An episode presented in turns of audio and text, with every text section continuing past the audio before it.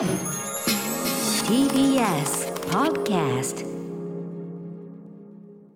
はいということで月曜日がやってまいりました。熊崎くんよろしくお願いします。今週も歌丸さんよろしくお願いいたします。熊崎くんはいかがお過ごしでしたか？こあのの週末は。週末久しぶりに野球の、まあ、練習試合の中継をやりまして野球場横浜スタジアムに行ってきましたただいつもみたいにこうグラウンドに降りて取材とかはできなくて、うんうん。監督とかと話す時もズームを介して話すっていう感じなので現場には行ってるけども行ってるけれどもその選手たち関係者とは同じフロアには行かないっていうことで、うん。我々も最大限注意を払って慎重には慎重期して。19日の開幕を目指していこうというところなんですけど、うんはい。はいして、まあ、無観客でしたけど、うん、でもう生のそのなんていうの試合をでも直で見ながらの実況ってのは久しぶりだもんね。そうですね、うんだから結構こう実況席とそのバッターボックスが近いので、あ。僕らがこう喋ってることが選手たちがバッターボックスに聞こえちゃうとかっていうところもあって、なんかこあういつもとは違う感じも、あーそっかそうありはしつつですねセッティングもあるんだ。そうなんですよ。なんだこの野郎みたいな。いやだからもちろんね、何言ってんだこの野郎みたいになってね。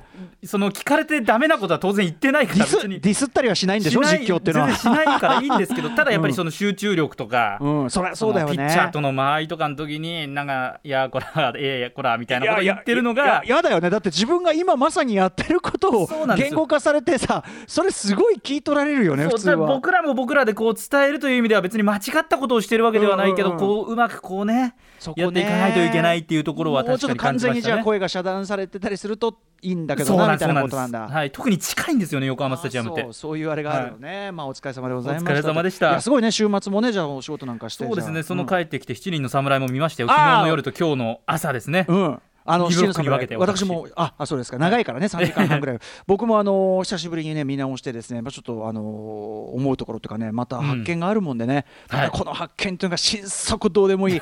心底どうでもいい発見をしてしまう。いいですか？心底どうでもいい発見。俺が7人の侍を久しぶりに見て気づいた心底いやな本当にし本当にもう聞いた途端皆さんが本当に舌打ちすること間違いなしのどうでもいい発見なんですけど、聞きたいあのー若侍のさ勝四郎って役のさ、はいはいはい。木村勲さんが演じてるね。ね若若侍いるじゃないですか、あのもうああの最初はさあの志村隆さんのことさ、神戸をさ熱い視線でこうさうんうんうんうん。弟子にしてくださいっつって今度はさあのきあれよあの急蔵がさ、はい。ね、めちゃめちゃ強いこのね、はい。見客がいるともうさもう目きらもう私はあなたは素晴らしい。もうさもう好きはいはい。好きみたいな感じ、まあねねはい。その感じがすごい可愛らしいあの、うん。木村勲さん演じる勝四郎がっていうか木村勲さんが、うん。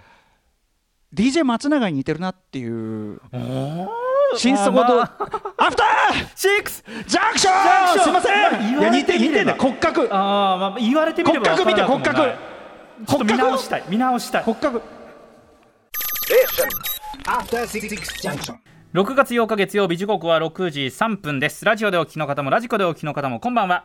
TBS ラジオキーステーションにお送りしています。カルチャーキュレーションプログラムアフターシックスジャンクション通称アトロク。はい、えー、パーソナリティは所属事務所スタープレイヤーズ会議室からリモート出演中ラップグループライムスターの宇多丸です。そして本日のパートナーは？えー TBS ラジオいつもの第6スタジオから出演しています。TBS アナウンサーの熊崎和人です、まあこれあの先ほどの市議の侍、はい。ね勝四郎を演じている木村勲さん、えー DJ 松永にてか DJ 松永があのー まあまあ時代背景的そうですよね。逆です逆です、ええ DJ 松永があの木村勲さんにはい。似ていると私は思ったとこれもう個人のこれはね、まあまあそれはそうですよ。個人の感想ですから、はい。すいません。心底どうでもいいことで。あのーやす要はさあのーこのコロナモードになってね、はい。ちょっと熊崎君もすっかり困ったことになってるけども、えー今木村勲さんでちょっとごめんなさい。勝手に調べてどれぐらい似てるのか見てました、あのね、あのね、ウィキの写真とかに似てない。そうちょっとねやっぱ七人の侍の。七人の侍の、あの、なんかね、ういう、う々しい感じっていうか。ちょっ。と時代が経った木村勲さんが結構やっぱりウィキで出ちゃうんですね。そうそうそうそう。あのねとにかくねあのねあのなんかなんていうの？あの師匠さ大好きな師匠とかさ、はい。い、うさ急蔵のところであのいやもうあなたは素晴らしいですみたいな感じでこう口をキュッとこうねやった時うんうんうんうんのキュッてやった時の感じが松永が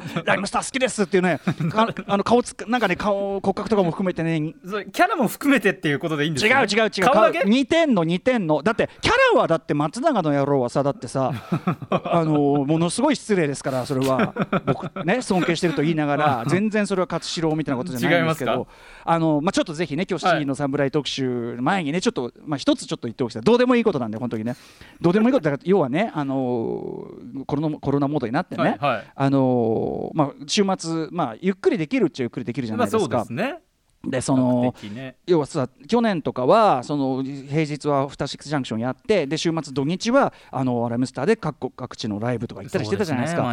でまあ、やってる最中はすごいね、あの普通にやってたんだけど、まあ、だんだんだんだん忙しくなってきてで、まあ、疲れてくるってなると、やっぱ週休2日あるってなんて嬉しいことなんだと。まあね。忙しい時はそうですね特2日休めたらもうどんな万々歳でしょ、うんみたいな感じだったわけ、で実際まあこのモードになって、まあ、休みも本当にまあまあこうなんていうかな、まあ、やむなくねいただけてる状態なわけです。ライブとかもないから。はい。で最初やっぱそのあ2日空いてるなんてなんて思ってたんだけど、うん。そのうちやっぱり人間っていうのはまあねこういうのに慣れてしまうもんでやっぱねその2日があっという間に経っちゃうようになってきちゃってね。確かにね。でしかもどっちかというとねそですライブとか各地行ってれば、うん。いろいろんなことを、まあ、いろんな人と会っていろんなことやってるからなんていうか過ぎてみればいろいろ充実した時間を過ごした上でのまた平日。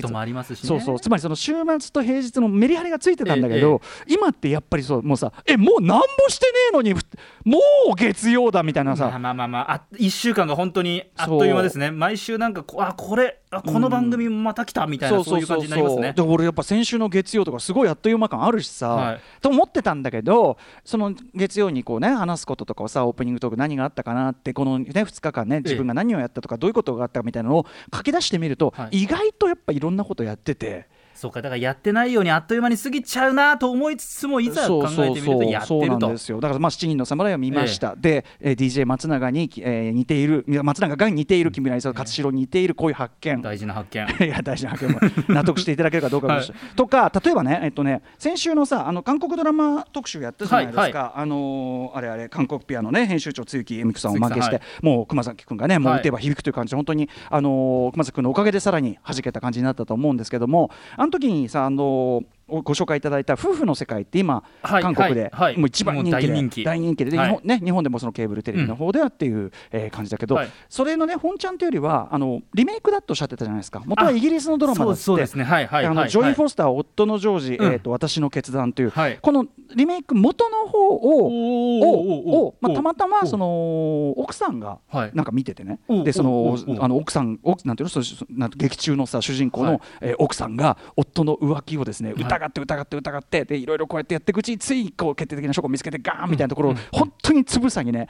こうそこういうプロセスをここまでサスペンスフルにここまで事細かに描く作品もあんまねえかなっていうぐらい。あそうですか、うん、で見ててで俺あの要するに彼女が見てるのを途中からこう見出して、あ面白いねって面白いけど居心地悪いなみたいな感じで。まあねまあああいうのああいうのってさ後ろ暗くなくても居心地悪いもんじゃん？確かにね。で、まあ、見てみたらそのジョイ・フォースターで、ああこれだこれだなんつって、そういうのを見ましたよとかね。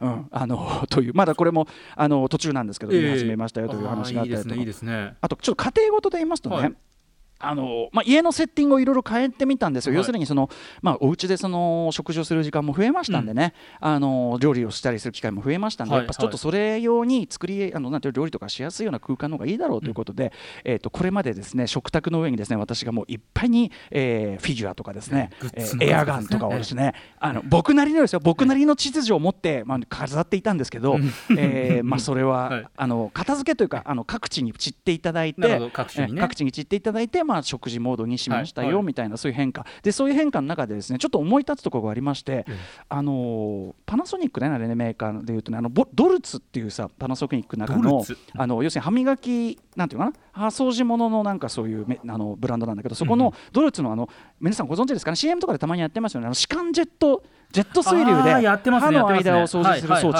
あれをですね買ってみたりとかしたんです。おおどうですか？いやこれがね私あのー熊崎君なんかまだ若いからねあれだと大丈夫だと思いますけど年取ってくるとやっぱりその歯茎が痩せてきたりとかいろんな条件があってですね、まあ物がやっぱ口に挟まりやすくなるんですね本当に。食事するたびにまあ挟まる。でまあ以前であればそのうん爪楊枝あるいはそのデンタルフロスみたいなねね。ものを使ってやってたんですよ。これ本当に熊崎君ねあのびっくりするぐらい挟まるから。年取ると。田村さんどれぐらいですか？いやいや年齢もう的にどれぐらいから一気にああ挟まるなーってなりました？いやもうねいやそうだな。でもやっぱ50アラフィフになってからもうまさに今は今ぐらいの挟まり度が加速度的にだからもう一食分ですよね。ほぼ一食分もうもうもうもう一食いただける。栄養になってないでってるんですか？すっかり栄養になるなみたいなしばらく生き延びれんなみたいなそうかそ歯間に挟まったもの食べてる蓄えてねそうそう蓄えていけんなぐらいのぐらいの本当挟まるの毎食だから子供の時はさ爪楊枝なんてあんなもん何に使うんだと思ったの俺正直。いやそうですね、うん。あるでしょその感じ。でも大人になるとともうもうなしでは生きていけないそういう歯間のねそういう毛,、はい。毛抜きでは、でこんなに挟まるんだらということででやっぱそのあれとかもさあのなんだ糸糸のさ糸用紙的なさ、はいはい。ね、であのフロス的なものもさ、そういうやつです限界があるなと思って絶頂水流をですね。こう仕入れましてプシュプシュっとですね。水流の力で弾いていくってことなんですか？ジェット水流でそうですね。ジェット水流でその歯間もさることながら、えー歯茎と歯と歯茎の間に入った異物みたいなのもこう流していく感じとしてはですね、うんうん。自分私やった感じで言うと歯医者に行った時に、はいはい。口の中をシュッシュッってこうさやってくれますねなんかやってくれますね。なんていうのジェットで、はい。エアでやるじゃない、はい。あれに近いかな。あれであの時に味わうなんていうの歯医者でしか味わったことがない歯茎の奥の感触と味感っていうかなこれ分かるかな？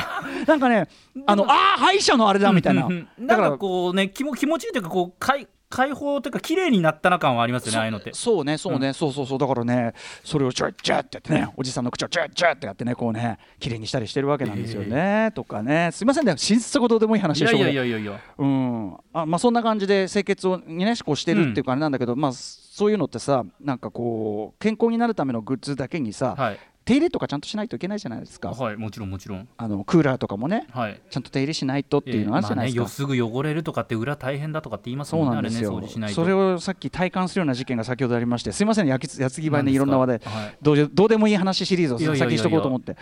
あの事務所でね、はい。リモート中継してるじゃないですか、はい。でトイレに行こうとした瞬間にねえ、すんごく下がったわけ。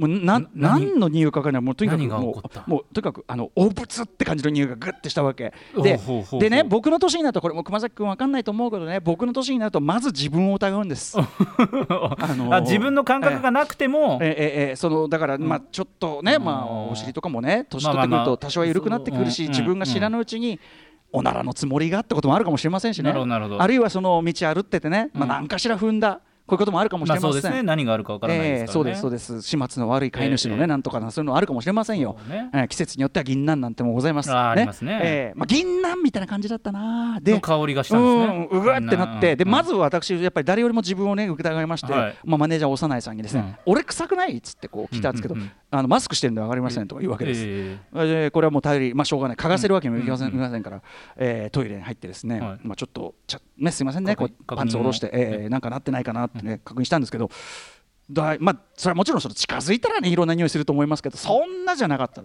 ああじゃあ歌丸さんの犯行ではなかったと、おお俺ではなかった、うん。誰だ？これはですね、はい。これで俺がねもうねあれですよ先週のボーダー2つの世界の主人公、ええティーナバリにですね鼻をひくひくひくひくさせてくせくせうんとかねさそれからねこうやってねやってね、はい。こう嗅いでった結果これ驚く流れ。うちの事務所でん。回していた空気清浄機でした、え？ちょっと待ってください。ちょっとええ？空空気清浄機から銀杏の匂いがしましたえなんでそういうことになっちゃうんですか？だから掃除してなかったんじゃないですか？えー、でもそうえー、すんごいでも腹立たしいことにその空気清浄機スイッチ入れんじゃん、はい。そうするとさ部屋が汚れてますでさ赤いまなんていうのあーあの赤いランプ。あ灯しますねはい。なんかいなんかわかんねえどういう口かわかんないけど綺麗になるとさ今青になるみたいなさ、正常してきれいにしたらま青に変わる、なんかさこうやって回ってんのね、はい。でくっせんだけど真っ赤でやんのお前がお前が汚いんじゃ。お前がなと。だからそのお前がお前の臭さに悶絶しとるだけやないけっていう。だからもうずっと赤が変わらなくなるってことですよね。だってその自分自身が臭いんだったら。もうえ永久期間の臭さの影響あ臭い臭いっつってこう。い うやってるわけですよ。これだからね私はでもある意味ちょっとなんていうのかな。その空気清浄機の姿になんていうのかな。一つのなんていうかメメタファーというのかな、うんうんうん。その我が振り直せっていうのがこういうことあるかもなって思いましたね。いやまあね。自分が臭いのに臭い臭いっつって騒いでえーみたいなことがあるやもなって思いました。確かに空気清浄機なんて一番まあ綺麗である私はね疑いようのない存在じゃないですか。お前らの臭い匂いを取ってやるやつでございって顔したやつが一番臭いやつでしかもてめえで臭い臭いって騒いでやがるっていうね。こういうまあね確かにな。空気清浄機より自分の方が臭い可能性高いもんな。人の振り直せだからこの件はすごいですよ。だから空気清浄機とかはちゃんと掃除しましょうという件とね。そうですね。いう我が振り直せという件。すいませんどうでもいい。本え当にねどうでもいい話を人生として本当に大事な話ですよこれ。小崎君どうでもいい時はやっぱスムースに返してくれるよねやっぱね。ありがとうね。ありがとうね。やめてやめてもう。でも行けって言ってましたよ。あそうだね。そんぐらいの温度で言っていいやつだね。じゃあ熊崎君行ってみよう。はい行きましょう。今夜のメニュー紹介ですはいこの後すぐです。世界で活躍中の b ボーイ彫刻彫刻家小畑拓さんとお電話つなぎます。6時半からのカルチャートークには月1レギュラー新潟在住の覆面プロレスラースーパーササダンゴマシンさん登場。え前回の出演でプレゼンをしてくれましたリモートプロレスを実際やってみるそうです。はい、えー、そして7時からのミュージックゾーンライブダイレクトは最新曲「化けの皮」が TBS ラジオ推薦曲にも選ばれました「ゴーストライクガールフレンド」が初登場です。そしてえー、7時40分からはミニ四駆のアプリミニ四駆超速グランプリとのコラボレーション企画アトロクミニ四駆部極めろ超速グランプリをお送りします。ねあの熊崎君は週末仕事お忙しかったからしょうがないけどあのこの週末の間俺がやっていたことの一つにはこのミニ四駆アプリ思いのほかハマっちゃって、いや歌丸さんが結構クロートのトークをこれ展開しててちょっとびっくりしました。置いていかれた感ありましたよ。ちょっとややり込みすぎちゃって。私もね進めてこうみんなで対戦できるぐらいまでは進んだんですけどもう歌丸さんはもうもう全然進んでました。いやいやでもねあの違う違う暇だったからなんだけどね。はいはいはいすいそしてません8時から特集コーナー「ビヨンドザカルチャーこちら。物語を食べ物目線で読み解くあのフード理論特集をもう一度。この話おろそかにはするまいぞ映画「七人の侍」は完全なるフード映画であるザ・ファイナル by お菓子研究家福田理香先生。映画や漫画などのフィクションに登場する食べ物に注目し物語を読み解いていくことで全く新しい視点や解釈が見えてくるというお菓子研究家福田理香さんが提唱する一つの仮説。それがフード理論。かつて前身番組「ウィークエンドシャッフル」時代日本映画史に残る黒澤明の傑作時代劇「七人の侍」まあこれはもう本当に、んまあ日本人ならというか映画ファンなら見てね。ぜひ一度はね見といてください。というね、ねえー名作中の名作でございますが「えー七人の侍」をフード理論で鮮烈に読み解いたあの神回から早11年。あまりにもこのフード理論っていうのが鮮やかすぎて、それ以降僕もあのもうフード理論っていうのは我々にとってデフォルトのものの見方になったところがあるんですがうんうんうんえー実はですね福田先生あの特集まだ序章に過ぎなかったとおっしゃる。うんうん11年経ってなんかなんかいきなりなんか騒ぎ出していると。ということで今夜は またしても黒澤明監督の長編大作「七人の侍」を題材に、えー改めて語り尽くしていただく。あとフード理論について改めはい。て皆さんにご理解いただこうという特集でございます。はい。さあ番組では感想やリアクションなどリアルタイムでお待ちしています。アドレスは歌丸アットマーク TBS.CO.JP 歌丸アットマーク TBS.CO.JP まで読まれた方全員に番組ステッカーを差し上げます。それではアフターシックスジャンクション行ってみよう。After Six Junction.